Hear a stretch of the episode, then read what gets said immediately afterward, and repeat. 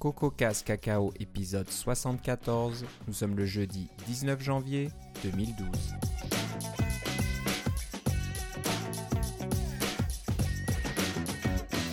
Bonjour et bienvenue à tous dans ce nouvel épisode de CocoCast Cacao. Euh, Comme toujours, euh, Philippe Casgrain est à l'autre bout du fil. Comment ça va Philippe? Ça va très bien, et toi, Philippe? Ça va bien. Euh, des nouvelles aujourd'hui. hein. Apple a fait euh, des annonces euh, au niveau de l'éducation. Oui, ils font bien ça. Ils ont fait ça deux semaines après notre ancien épisode. Comme ça, on est vraiment aux deux semaines. Exactement. Puis on en avait parlé. Je pense que les rumeurs étaient assez bonnes cette fois-ci. hein. On avait parlé de, de logiciels pour euh, pouvoir faire ses propres euh, livres électroniques, euh, des choses comme ça. Donc je pense que. Tu veux dire qu'on a parlé de page 2000, euh, de version 2011 Je sais pas si on avait dit ça, mais ouais, tu, tu disais qu'on pouvait faire des. EPUB euh, directement des à l'intérieur de EPUB. page. C'est ça, mais bon, c'est quand même lé- légèrement limité, hein, c'est assez statique. Et voilà que Apple a présenté donc euh, des, des livres électroniques plus interactifs. Et pour pouvoir les créer, ils ont sorti une nouvelle application qui s'appelle iBooks Author. Ouais. Euh, qui est un petit peu un, un hybride entre Page et puis Keynote, je crois. hein. Ouais, un- je pense un que peu c'est les ça. deux. Il y a, il y a une, il y a une- une partie euh, formatage de texte qui est très puissante, hein, comme, comme dans Page. Là, on peut euh, mettre des images, des photos et le texte se déplace autour euh, de la photo. Donc, euh, c'est- Voilà. très bien fait. Puis le côté Keynote, je pense, c'est qu'on peut mettre des animations, des transitions, faire tout un tas de choses comme Et ça des choses en 3D. des choses en 3D. Alors, j'ai pas trop regardé comment. Je crois que. Je sais pas si on peut faire ses propres modèles en 3D. Je pense qu'il faut peut-être les importer d'un autre logiciel. C'est ça, tu les fais pas dans le logiciel généralement, c'est une importation. Voilà, donc euh, bon, c'était la, je pense, la grosse nouvelle hein, avec euh, aussi euh, une nouvelle version de iBooks, bien sûr, qui va supporter ces nouveaux. Je sais pas si c'est un nouveau format. Il paraît que c'est basé sur HTML5. Ben, c'est du, c'est du EPUB modifié. Euh, Modifié, Puis hein. le EPUB, si, vous regardez, si vous regardez les spécifications, c'est du HTML plus euh, du CSS plus du JavaScript. C'est un sous-ensemble. C'est un format qui est conçu pour être portatif. C'est pour ça que quand si vous, a- si vous avez des, des livres dans votre, sur votre iPad et qu'il y en a qui sont en EPUB et qu'il y en a qui sont en, en PDF, ceux en PDF, ils vont, ils vont sûrement marcher bien dans une orientation, mais pas dans l'autre. Parce que le PDF est vraiment conçu pour refléter la page euh, telle qu'elle serait imprimée, alors que le EPUB est conçu pour s'adapter au médium, exactement comme une page HTML quand vous y pensez. Le moteur de rendu, c'est WebKit finalement. Là. Euh, et puis, ils ont fait un, fichier- un format de fichier qui s'appelle le .ebooks. Et puis, apparemment, c'est simplement un, un EPUB compressé avec un zip, puis quelques extensions supplémentaires. C'est un peu comme pour faire un, pour mettre faire un paquet avec toutes les, euh, tous les documents multimédia dont on a besoin, là, que ce soit les films, là, que ce soit les, les modèles 3D, euh, les, euh, les images, etc. Là. Et puis évidemment, Voilà. les- le, le formatage. Pour la petite histoire, tout ça prend pas mal de place. hein. Donc, euh, il y, y a Ouais. des sites comme Engadget ou The Verge, je crois, qui disaient que ils regardaient les, les, les livres étaient entre 800 mégaoctets et puis 2 gigas 5. Oui, mais Quand on a un iPad de 16 gigas, euh, ça va vite aller parce que je pense que les étudiants ont certainement plus des, des iPads de base plutôt que des 32 ou oui, mais 60 attends, l'année prochaine, les iPads de base, ça va être des 32, puis ça va se rendre jusqu'à 128. Là. C'est bien possible. Donc, euh, Moi, je- Apple ouais. est une compagnie qui regarde dans le futur, pas dans le Ouais. passé. C'est vrai. Moi, je m'attends à, à ce que l'iPad 2 reste là. L'iPad 3 sera le modèle haut de gamme et l'iPad 2 sera peut-être baissé à, je sais pas, 399 dollars. Ça serait certainement une bonne façon de faire pour pouvoir euh, promouvoir facilement, plus facilement ces choses-là pour les écoles. là. Oui, oui. Parce que c'est un peu le- un petit peu le problème délicat. hein. On se dit, bon, euh, les, les livres de, de classe euh, sont un peu vieux, c'est pas pratique, etc. Mais bon. Non, mais c'est encombrant, c'est effrayant. Mais dans, Euh, dans certains cas, c'est quand même moins cher. hein. Les parents vont peut-être hésiter à payer des iPads à 500 dollars pour, euh, pour que les enfants euh, portent des sacs moins lourds. Mais bon, je pense qu'Apple va certainement travailler côté du prix pour faire l'iPad d'entrée de gamme accessible au plus grand nombre. Pas juste ça, c'est qu'ils vont faire des prix éducatifs là, dans les écoles avec des achats en groupe et des choses comme ça. là. Ouais, ouais, je crois Ça- que c'est plus ou moins prévu déjà. Ouais. Donc voilà, donc deux façons de voir hein, cette annonce. Euh, L'une, c'est bah, c'est bien pour le plus grand nombre. hein. N'importe qui peut faire son propre livre, écrire son propre livre et le distribuer. Je crois que ça rentre dans le même modèle que l'App Store. hein. C'est 30% pour Apple, 70% pour l'auteur. Oui, mais si vous vendez votre livre, vous pouvez pas le vendre ailleurs que sur l'App Store. Voilà, donc euh, bien sûr, il y, a il y a un petit une petite, euh, une petite condition. Mais hein. c'est un outil gratuit. Si vous voulez faire un livre puis le vendre ailleurs que sur le App Store, ou, ou enfin sur le iBook Store, faites-le avec Page ou faites-le avec votre programme actuel de création de EPUB, etc. Là. Oui. On, on vous enlève rien. là. C'est juste Voilà. que si vous voulez faire des livres euh, de cette qualité-là, euh, avec ces, ces animations-là, ben, c'est probablement que ça va juste marcher sur l'iPad de toute façon. Là. Exactement. Apple veut garder euh, son avantage, hein, de dire euh, voilà, j'ai- Ouais. j'ai une technologie euh, plus évoluée ou euh, plus, plus intéressante que les autres. Je vais pas la donner gratuitement à mes concurrents. Donc, euh, bon, voilà, c'est un petit peu le fil à la patte. Alors, c'est le bon côté, je pense, pour les. Mais, mais par contre, tous les livres gratuits, euh, vous pouvez les distribuer n'importe où. Ça, c'est dans la Ah, licence. d'accord. Donc, Ouais. quand c'est gratuit. C'est seulement le payant. D'accord. Bah, ça, Ouais. c'est une, c'est une bonne chose aussi. Oui, c'est ça. Parce euh, que si vous voulez faire des livres pour euh, distribuer dans différentes écoles et pas sans nécessairement avoir de redevance, parce que vous voulez faire quelque chose pour l'éducation, un peu comme quand on fait du code open source, des choses comme ça, ben là, il n'y a pas de restriction. Ça, c'est bien. Oui. Donc ça c'est une bonne chose. Alors tu me disais en préparant l'émission que ça pourrait peut-être t'intéresser personnellement ce Ça genre pourrait même m'intéresser à, à- à très court terme. Ça fait plusieurs années que j'ai. euh, ma mère euh, est une grande cuisinière et elle a toujours voulu écrire un livre de recettes. Alors, il y a quelques années, j'avais acheté un FileMaker Pro et puis elle a commencé à rentrer des, ses recettes dans FileMaker Pro. Euh, FileMaker Pro a pas vraiment bien supporté la. Là, ça- on parle de vraiment il y a p- une dizaine d'années, une quinzaine d'années. FileMaker Pro, est- pour, pour acheter la version macOS 10, ça m'aurait coûté très cher. Alors, je suis passé à Bento pour ma, pour ma mère, mais elle a fait toutes ses recettes dans le programme Bento, qui est fait aussi par FileMaker. Mais l'idée, pour moi, c'était de l'habituer à rentrer ses recettes de manière électronique pour éventuellement en faire un livre. Euh, que ce soit un livre électronique ou un livre papier, ça n'a pas d'importance. Je voulais avoir un endroit où les données étaient euh, toutes consignées. Et puis là, euh, ça vient de me donner une idée que, tiens, euh, je pourrais prendre un, un modèle qu'il y a dans le iBook Author, euh, dans, le, dans le livre, et puis euh, commencer à placer, euh, faire une petite mise en page. Il reste, il reste quasiment juste à prendre des photos de ces mets, et puis euh, d'écrire une introduction et une conclusion, puis on a un livre. Ouais, ouais. Mais euh, euh, ma mère est encore, est pas encore convaincue que l'iPad c'est si important que ça ou c'est si impressionnant que ça. J'ai dit est-ce que t'en veux un pour Noël? Elle m'a dit non. Elle aime mieux son ordinateur. Alors Ouais. j'ai j'ai un peu de travail à faire de ce côté-là, mais je pense que ce que je vais faire, c'est que je vais demander à ses amis euh, si le livre de ma mère était disponible sur iPad, est-ce que vous l'achèteriez? Puis je pense que ça, ça va la convaincre. Ouais, ouais. Bah, peut-être que si tu as le temps de faire une petite maquette, hein, de faire quelques recettes euh, comme ça, ça. et puis de lui montrer euh, ce que ça pourrait donner, ça, devrait l'intéresser. Peut-être même juste pour moi, parce que c'est bien plus pratique d'avoir le iPad dans la cuisine que mon ordinateur. hein, sérieusement, là. Puis elle en a vraiment beaucoup de recettes, là. Alors on s'en sert pas mal, on consulte son site. Quand il sera amélioré, parce que c'est moi, c'est son- c'est moi qui l'ai fait son site il y a des années, j'y ai pas touché. Et alors il est affreux. Je vais essayer de faire quelque chose de mieux. Mais les Ouais. recettes sont déjà disponibles sur Internet, là. C'est pas, euh, c'est pas rien de nouveau. C'est pas vrai. Non, il y a un sous-ensemble de recettes qui est disponible sur Internet. On les a pas toutes mises. Ouais. Mais euh, là, le livre, évidemment, ça serait au- toutes les recettes au complet, puis ça serait pratique de l'avoir sur iPad, à mon avis. Mais oui, je vais regarder ça de, de, de proche, puis j'en reparlerai euh, peut-être au prochain épisode, peut-être un peu après, là, mais ça m'intéresse vraiment beaucoup. Je viens juste de télécharger le programme, alors j'ai pas vraiment d'expérience avec. Mais c'est sûr que Apple va certainement lancer un mouvement hein, de, de rendre la publication euh, accessible au plus grand nombre à- gratuitement, pour Mais l'instant, à moindre coût. Ça, ça va simplifier les choses. Ce qu'ils ont fait, à mon avis, c'est qu'ils ont fait GarageBand pour les livres. Oui.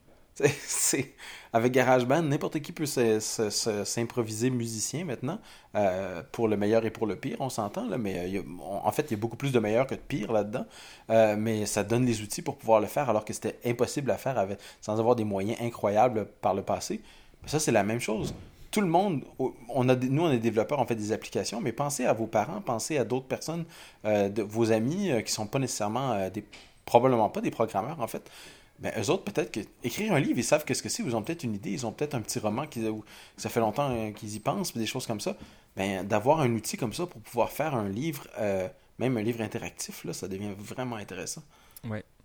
Alors je disais, il y a une autre facette un peu à cette annonce, c'est pour les développeurs qui écrivent des applications euh, pour bah, des livres interactifs, des livres éducatifs, etc. C'est peut-être une nouvelle concurrence euh, qu'ils n'ont pas envie de voir venir. Ils se sont fait Sherlocker dans un sens. Un petit peu. Alors, je pense que quand même, iBook Author a des limites. hein. C'est, on peut mettre des animations, mais je suis pas sûr que si on veut mettre une logique un peu plus compliquée. Ben, on peut faire du JavaScript si j'ai bien compris, alors il y a quand même des choses qu'on peut faire. Bon, faut, faut voir. Donc, euh, je pense que pour l'instant, ces développeurs sont encore tranquilles. hein. Ils ont un petit peu d'avance. hein. Faire des applications Coco natives, euh, c'est quand même un peu plus, en général, performant et plus interactif. On peut mettre plus de, plus de logique, plus de Oui, mais ça coûte plus c'est cher. sûr, ça coûte très cher. Et c'est vrai que les, les éditeurs actuels, qui sont peut-être les plus petits éditeurs euh, qui, ont un peu moins d'argent, peuvent pas vraiment se permettre de faire euh, développer une application euh, Cocoa sur mesure pour chaque, chacun de leurs livres. Donc c'est sûr qu'ils vont regarder de ce côté-là. Donc je pense qu'on en reparlera. On a un ami commun qui s'appelle Josh et qui, qui écrit des, des livres interactifs euh, en, Oui. en Cocoa sur euh, iOS. Euh, bah, J'ai hâte de lui demander un petit peu ce qu'il en pense et puis euh, ce que ses clients en pensent aussi. Donc euh, la prochaine fois, on pourra peut-être vous, vous donner un petit peu son point de vue et voir comment ça se passe. Mais c'est Et, vrai si- et si vous-même, vous en faites des livres là, nous- parmi nos auditeurs, n'hésitez pas à nous faire part de vos commentaires aussi. Oui. Donc on en parlait un peu plus tard dans l'émission d'HTML5. hein, de, ça devient vraiment un concurrent sérieux du, vis-à-vis des, des applications natives. Hein, il y a toujours eu ce débat depuis longtemps entre applications natives et applications en HTML. Surtout depuis HTML, euh, iOS 5, parce que maintenant, les, les vues euh, WebKit sont accélérées par la carte graphique. Ouais, ce qui ouais, n'était pas le cas avant.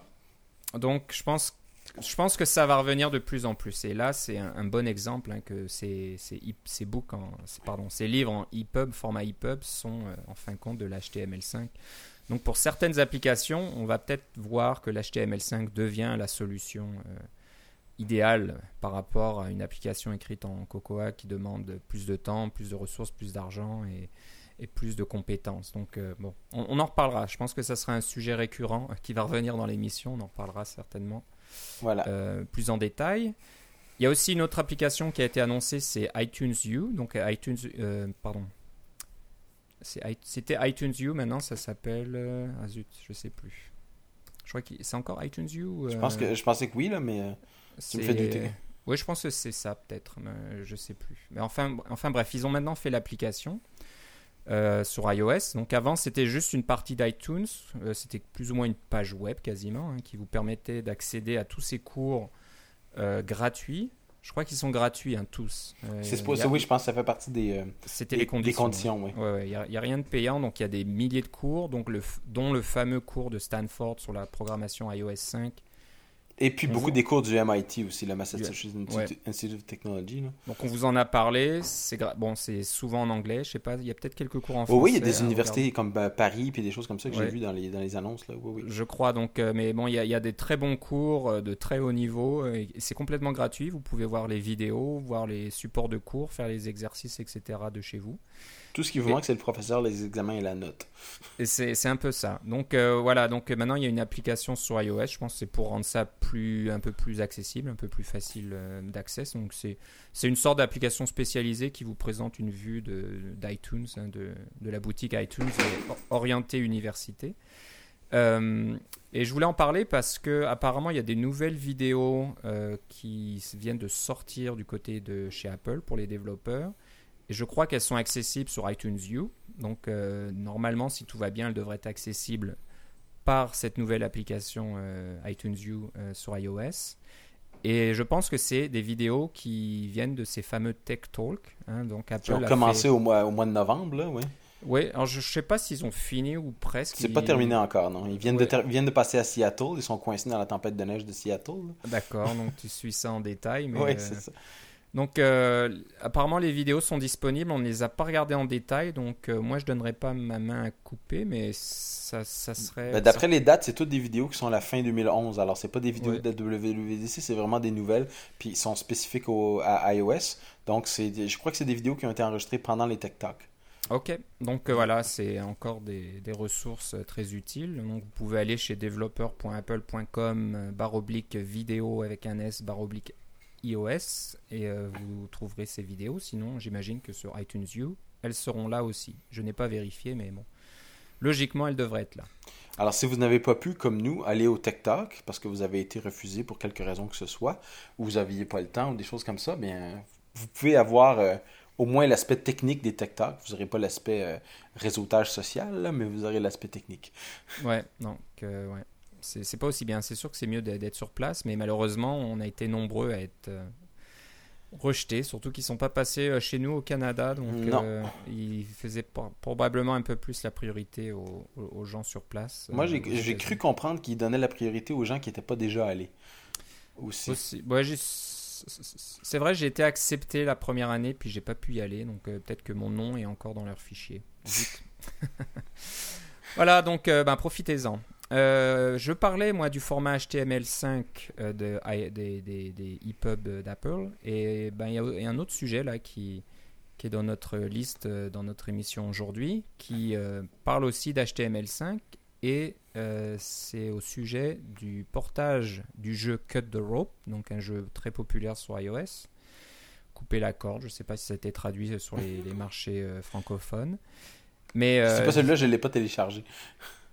Voilà, donc euh, moi c'est un jeu que j'aime vraiment beaucoup. C'est, je pense que c'est mon jeu favori sur iOS, bien loin euh, devant Angry Birds que je trouve injouable. Mais euh, enfin bref, c'est, c'est un jeu de, de- c'est comme un puzzle. hein. Il y a un petit, il y a une bonne partie de puzzle, une petite partie d'adresse et euh, c'est accessible à, à des personnes qui sont un peu moins rapides au niveau réflexe comme moi. Donc je sais pas si tu as essayé un, un jeu là qui fait fureur actuellement, c'est Super Crate Box, quelque chose comme ça. Non, mon, fils arrive, mon, fils arrive à se débrouiller. Moi, je suis incapable de, de passer le premier niveau tellement c'est rapide. C'est un peu trop dur pour moi. Donc, les jeux comme ça, Cut the, Ro- Cut the Rope, c'est plus accessible. Donc, euh, j'aime vraiment beaucoup. Et quelque chose que j'ai trouvé vraiment intéressant, même si c'est un petit peu pour faire la promotion d'Internet Explorer, c'est que les développeurs de Cut the Rope ont fait un portage de iOS vers euh, HTML5 et JavaScript euh, du jeu. Donc c'est pas le jeu complet, hein, c'est quelques niveaux, mais c'est très impressionnant. Ça marche très bien dans Safari. Vous n'êtes pas obligé d'avoir un Windows euh, Windows 7 avec Internet Explorer version 9 ou 10, je sais pas quelle version, mais la, toute dernière pour que ça fonctionne. Ça fonctionne très bien sur Safari. Euh, malheureusement, je crois qu'il y a certains niveaux qui ne sont réservés qu'à Internet Explorer. Donc euh, bon, c'est Microsoft qui paye, alors on va un peu Ah, comprendre. on peut, leur, on peut comprendre, alors c'est pas trop grave. Mais ce qui est intéressant, c'est que les développeurs ont écrit un article dans leur blog qui explique comment ils ont fait ce portage. Et c'est, c'est assez impressionnant parce qu'il y a 15 000 lignes au moins, 15 000 lignes de, d'Objective-C qu'ils ont réussi à porter en JavaScript. Et euh, ils ont utilisé apparemment une extension qui permet de faire de, l'héritage d'objets, donc euh, qui n'existe pas apparemment euh, nativement dans JavaScript. Je sais pas quoi, ils ont, bon, ils ont dû euh, utiliser certaines petites tactiques et astuces, ouais, pour que ça fonctionne, mais ça fonctionne vraiment. Et c'est assez impressionnant au niveau fluidité. hein, parce Mais, un- JavaScript est un langage qui, qui, qui est coincé par le fait qu'il s'appelle Java et Script. Alors le monde dit Java, puis dit Ah, puis il y a dit Script, ah, ben là ça fait rien. Mais en fait, c'est un langage qui est très puissant et très dynamique, qui vaut la peine d'être exploré. Et puis de, on peut faire des tas de trucs avec. On a juste à penser au fameux Objective-J dont on a déjà parlé, là, qui est un langage qui est comme du Objective-C, mais en JavaScript. Là. Euh, puis qui, qui a toutes ces, ces caractéristiques-là, même jusqu'à la syntaxe du, euh, du Objective-C dans un JavaScript. Ben là, c'est un peu la même chose. Là. On, on est capable d'avoir toutes sortes de librairies pour, pour pouvoir faire à peu près n'importe quoi à ce langage-là. C'est, assez impressionnant que ça continue de fonctionner aussi bien, en fait. Je suis étonné que personne n'ait essayé de renommer parce que c'est vraiment. euh, ça vient de Netscape, je crois. Oui, mais ça, ça, tu, tu te rappelles de son nom original, hein? C'est ECMAScript. ECMAScript. Donc Ouais, euh, ils ont trouvé un mauvais nom, quoi. JavaScript, c'était pas mieux. Donc, Mais, euh, mais c'est, quand, quand même mieux que ECMAScript. Mais je pense que, je sais pas, il faudrait que la W3C peut-être euh, lance un concours pour renommer JavaScript et lui donner un nom un peu plus, euh, un peu plus attrayant et qui lui qui aille mieux un petit peu au langage, qui est, c'est vrai, très puissant. Il y a énormément de, de frameworks et de solutions maintenant qui sont basées autour de JavaScript. Ouais. Donc voilà, c'est un article à lire, euh, très intéressant de, de voir comment ils ont fait ça. Je pense pas que le code soit disponible, hein, ça reste quand même du, du, du source, euh, code source fermé. Ouais, mais c'est quand Mm. même c'est du JavaScript, alors tu peux le télécharger puis regarder. Ouais, c'est compressé, alors bon, bon Ouais, courage. mais ça, il y a bon, des décompresseurs JavaScript Ouais. puis qui vont te Voilà. reconstruire Pour ça. Là. pour, ceux- pour ceux qui euh, sont euh, un peu plus curieux, vous pouvez regarder ça. Ouais. Mais juste, juste de voir leur démarche, hein, comment on peut passer euh, d'une application Objective-C et Coco à du JavaScript. Et compiler et tout ça, à un truc qui est interprété, là, ouais. Exactement, et qui fonctionne bien, c'est assez impressionnant. Donc, ça revient un petit peu à l'idée du départ, c'est que euh, hein, le, le- le combat là, le, le- comment dire, le, rapport entre les applications natives et HTML5, on n'a pas fini d'en parler parce que ça fonctionne. hein. On ne peut pas dire, ouais, non, les applications HTML5, c'est pas rapide, ça marche mal. C'est pas vrai. Ça commence à devenir rapide et à fonctionner très bien. Ça dépend des applications, encore une fois, mais Je pense que effectivement, ça. ça. c'est ça- le, le- le- le- l'écart qu'il y a entre les deux se, se rapetisse euh, de façon euh, quasi quotidienne. Ouais, c'est ça, vrai. m'amenuise, oui, c'est ça. C'est ça. Donc euh, voilà, on suit ça de près. On, vous le savez depuis le début, pour ceux qui nous écoutent depuis longtemps, qu'on a toujours un œil sur euh, JavaScript et sur HTML5 et ces choses-là. Donc, Le euh, web en général. Et le web en général, c'est quelque chose euh, qui nous intéresse. Et puis, on, voilà, on va pas l'ignorer. Euh, voilà. Donc, euh, Cut the Rope, euh, bah, vous- le site s'appelle cuttherope.ie. Et le blog, c'est euh, barre oblique dev, DEV. Euh, on va parler maintenant d'un autre site qui permet de suivre euh, la vente de vos applications sur la- l'App Store. euh, Que ce soit Mac ou iOS, là. Mac ou iOS qui s'appelle appani.com. App, Appani en fin de compte, hein, c'est appa2nie.com. Oui, comme, comme Annie, là, une- un- un- le prénom. Oui, Annie, alors, c'est- ça fait peut-être penser un petit peu à la, à la. Comment on appelle ça? La petite orpheline.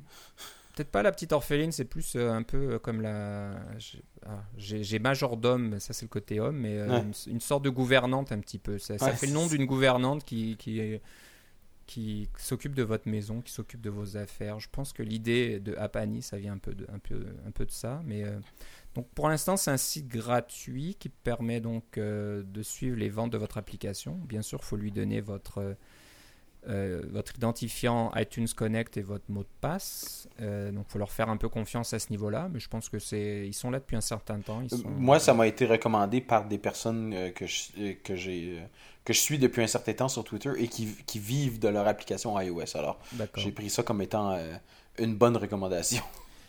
Et ça fonctionne très bien. On vous avait parlé d'un autre site euh, il y a quelques temps. Il faudra que je retrouve ça dans les, dans les archives, qui fait un petit peu la même chose aussi, qu'on avait essayé.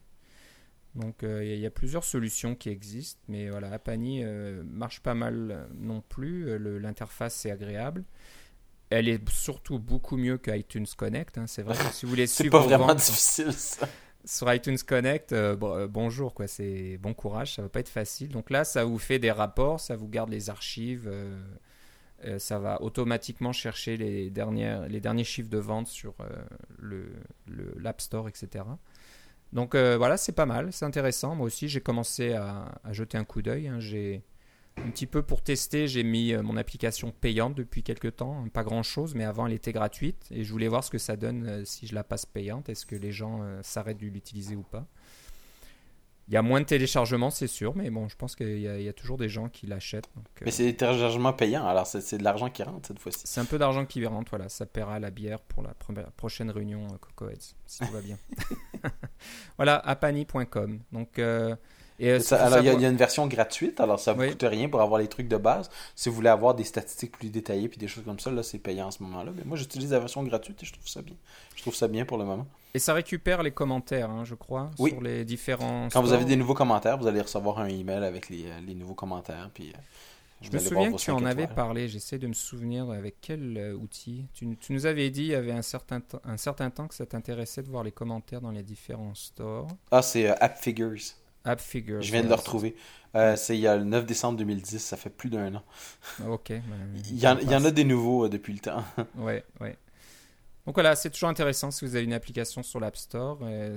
Comme tu disais, surtout si on en vit, ben, c'est vraiment critique de savoir comment euh, les promotions fonctionnent, quelles sont les, bonnes, les bonnes périodes pour euh, vendre votre application, euh, quels sont les pics de vente en fonction de certains événements. Donc c'est vrai qu'à Noël, par exemple, beaucoup de développeurs voient une montée de leurs ventes parce que quand on déballe son nouvel iPhone ou iPad, et ben, on veut installer des applications. Euh, Bien etc. sûr, parce que c'est ça qu'on fait quand on a un nouvel iPhone ou iPad. C'est ce qu'on fait, donc voilà, c'est intéressant de voir ça. Euh, apani.com. Euh, mais on va finir euh, aujourd'hui par un petit article d'un blog de Colin Wheeler, c'est ça de, Oui. qui est- le, blog s'appelle Cocoa Samurai, j'aime bien le nom. Oui. Et euh, bah, ça parle encore de portage d'une plateforme à l'autre. Donc euh, cette fois-ci, au lieu que ça soit d'iOS à JavaScript et HTML5, c'est de macOS vers iOS. Alors là, on s'adresse aux développeurs qui euh, sont un peu plus des vieux de la vieille, que ça fait un certain temps que vous programmez sur le Mac, puis vous faites des trucs un peu sur... vous voulez voir sur iOS, vous avez une librairie qui est très pratique sur le Mac et vous voulez l'apporter sur votre, votre nouveau dans votre nouveau projet iOS, là, comment on fait? Voilà, donc euh, c'est. C'est. Des ouais, trucs et astuces, finalement. Quelques trucs et il y a aussi une librairie. Alors ça, j'ai pas trop regardé. Oui, Ouais. ben alors c'est ça. Alors, euh, euh, Colin euh, a simplement documenté ses, les problèmes qu'il a eu ou les trucs qu'il a rencontrés pour quand il a voulu faire passer certaines de ses librairies de macOS à iOS. Parce qu'on sait que iOS, les, les, et les deux macOS et iOS sont basés sur. c'est du Coco, là, c'est du Objective-C. Et puis, c'est sûr que sur, sur, sur le Mac, c'est Coco et sur, le, sur iOS, c'est. euh, euh, voyons, euh, UIKit. c'est ce que je cherchais. Alors, c'est les deux frameworks d'interface. C'est sûr que les interfaces ne se passent pas, mais quand vous avez des librairies qui font, disons, euh, euh, de la conversion de trucs HTML ou des, euh, toutes des, des choses qui ne sont pas nécessairement liées à l'interface ou euh, pas, au contrôleur, pas à la vue, mais vraiment au modèle, euh, ces librairies qui sont peut-être même en C++, des fois, des choses pour faire des calculs. Euh, quand on a une composante en Objective-C, ben, la librairie, le framework euh, Foundation est commun à macOS et à iOS. C'est le même truc à la base. Tous les trucs, c'est pour ça que les NSString, ça fonctionne sur l'un ou sur l'autre. Les NSURL, tous ces genres de, de, de classes de base là, dont on a besoin, les NSDictionary, ça existe tout. Toutes ces choses-là existent euh, dans iOS et macOS, mais il y a certaines différences et c'est bon de les savoir pour pouvoir essayer de faire, si on veut faire du code qui soit vraiment, euh, qui puisse compiler littéralement pour l'un et pour l'autre sans avoir de bugs. Alors, il a documenté un certain nombre de, des, trucs qu'il a rencontrés dans son propre code. Et puis, il en a même fait, euh, comme il y avait des choses qui se retrouvaient assez souvent, il en a même fait une petite librairie qui s'appelle, ça y est, le nom m'échappe parce que j'ai même pas la page devant moi, tu vois, je suis pas très... euh, euh, Zang, Zangetsu. Ouais, c'est ça. Ouais, c'est peut-être un nom japonais qui veut dire C'est un nom chose. japonais d'un voilà, de, d'un dessin animé. Ouais, c'est ça. Bleach. Ah oui, c'est ça, ça vient de, ça vient de, de Bleach, de l'anime de Bleach. Euh, alors, c'est un, euh, c'est une petite librairie qui, qui- que, que lui utilise pour s'aider dans les conversions de l'un à l'autre parce que des fois, il y a des petites différences syntactiques. Puis oui, c'est sûr qu'on peut écrire trois lignes de code pour faire la conversion à- dans, notre, dans notre programme. Mais quand on répète la même ligne de code, euh, les mêmes trois lignes de code un peu partout, c'est aussi bien d'en faire une, méthode ou une fonction ou une catégorie ou n'importe quoi. Alors, c'est. euh, il a tout documenté dans sa librairie qui est évidemment sur GitHub. Et puis, j'ai cru, qu'on- que certains de nos auditeurs pourraient profiter de l'expérience de Colin pour pouvoir euh, euh, améliorer leur, leur propre librairie en portage de macOS sur iOS. Et probablement que l'inverse se vaut aussi. Là, si vous voulez le faire dans l'autre sens, la conversion est, inverse, mais le, le, le- les pro- le problème reste le même. Alors la librairie contient, contient tout un tas de, de classes euh, utilitaires. hein. donc euh, il y a du- des, des API pour créer des MD5 et des SHA-1, là, des SH, SHA1 comme on trouve dans, dans les commits euh, de Git par exemple. Donc Oui. euh, tout un tas de trucs comme ça, base 64, euh, des, des piles, des arbres binaires, il y a des classes pour énumérer les chaînes de caractères, etc. Donc Voilà. Apparemment, elle est très très mature pour euh, macOS 10.7 et il travaille encore dessus pour iOS 5, mais euh, je pense que ça va venir et tout ça fonctionne et compatible avec Arc en plus. Oui. Donc euh, voilà, des fois ça, ça vaut le coup au lieu de réinventer la roue, d'utiliser des classes qui ont fait leur dire de ne pas réinventer la roue. voilà, de ne pas réinventer la roue, de voilà, de- d'utiliser des classes comme ça, des Alors, classes de réseau et tout. C'est pas tellement un framework, mais c'est le plus proche qu'on a dans notre épisode ici. Oui, oui, on n'avait pas beaucoup de framework, on était plus un peu euh, dans les nouveautés du jour, mais bon, il y a, il y a des épisodes comme ça. Il y a certainement d'autres frameworks qui attendent patiemment et on en parlera, il n'y a pas de problème Dans le prochain épisode. dans le prochain épisode. Donc, euh, Philippe, si on veut savoir euh, ce que tu fais ces temps-ci, où doit-on aller? Ah, moi, je pense que je mets plus, plus mes mises à jour sur Twitter. Alors, c'est Philippe C, L-I-P-P-E-C. Et moi, c'est Philippe Guitard, G-U-I-T-A-R-D, tout attaché sur Twitter. Euh, je suis pas très bavard ces temps-ci, euh, comme je le disais déjà, je suis pas mal occupé, je suis un petit peu déconnecté de l'internet la journée, donc euh, je, je mets pas grand-chose, mais voilà, j'essaie de me rattraper en fin de journée, puis surtout euh, quand un nouvel épisode est disponible au téléchargement, vous serez les premiers à le savoir. Oui, moi, la seule nouvelle, à part l'histoire de iBooks aujourd'hui, la seule nouvelle que j'annonce en primeur, mais répétez-le pas à personne, j'ai réussi à faire marcher certains de mes trucs qui ne marchaient pas du tout dans le sandboxing avec Lyon. Là. Ça fonctionne maintenant. Ah, ok. Ben, tu Je nous suis en assez diras, content. tu Oui, nous en c'est ça. diras plus euh, une prochaine fois, peut-être. Oui, mais par- il y a plein d'affaires qui sont sous accord de confidentialité. Ah. Ok. C'est sûr que si vous allez sur devforums.apple.com puis que vous cherchez mon nom, vous allez voir un tas de trucs. ok. Des questions et des réponses. Oui, c'est ça. Tu dois pas être tout seul. Non, Voilà. mais je suis bien content que ça commence à fonctionner. Ouais, euh, bah c'est bien. Bah faut mieux parce que c'est quoi le mois de mars, c'est ça? 1er mars, hein? Ouais, 1er c'est ça. mars hein, que ça doit fonctionner tout ça, donc euh, ça s'approche euh, à grands pas. Ouais, c'est ça, il n'y aura plus de neige à ce moment-là. Ouais, donc on en reparlera à ce moment-là, puis euh, je pense que tu pourras faire profiter tes connaissances à nos auditeurs, donc de partager tes connaissances et Je l'espère. Les choses sur lesquelles tu peux parler. Peut-être que ça sera plus sous accord complètement une fois que le 1er mars sera passé. On verra, je sais pas trop ce, que- ce qui est prévu. Mais euh, voilà, on essaiera de dire ce qu'on a le droit de dire en tout cas. Ouais, parce que là, tu vois, on est à la 10.7.2, alors c'est un peu logique de penser qu'après, il va y avoir la 10.7.3. Je pense que ça n'empêche pas euh, d'accord de confidentialité de dire que ça va arriver un jour, ce truc-là. Ouais, ouais, c'est un peu logique, je pense. Voilà, si vous voulez nous écrire pour euh, nous donner des suggestions, euh, des remarques, des commentaires, des critiques, euh, si vous avez des frameworks que vous voudriez qu'on aborde dans Ou si l'émission. vous, si vous utilisez un... Vous, ou votre mère font un livre avec euh, iBook Author.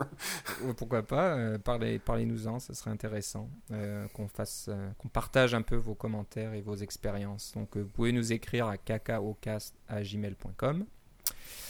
Puis voilà, donc euh, bah, je sais pas, on va se reparler dans deux semaines à peu près, comme d'habitude. Euh, Il n'y a pas d'annonce euh, pour l'instant, euh, nouvelle annonce. Je pense que c'est déjà pas mal de choses. Oui, Euh, mais on a, on- je pense qu'on va avoir des choses intéressantes à vous raconter dans deux semaines aussi. Ok, certainement. J'ai bien hâte. Comme d'habitude. Ok, ben je te remercie Philippe. Et moi aussi, Philippe. On se reparle une prochaine fois. À la prochaine. Bye bye.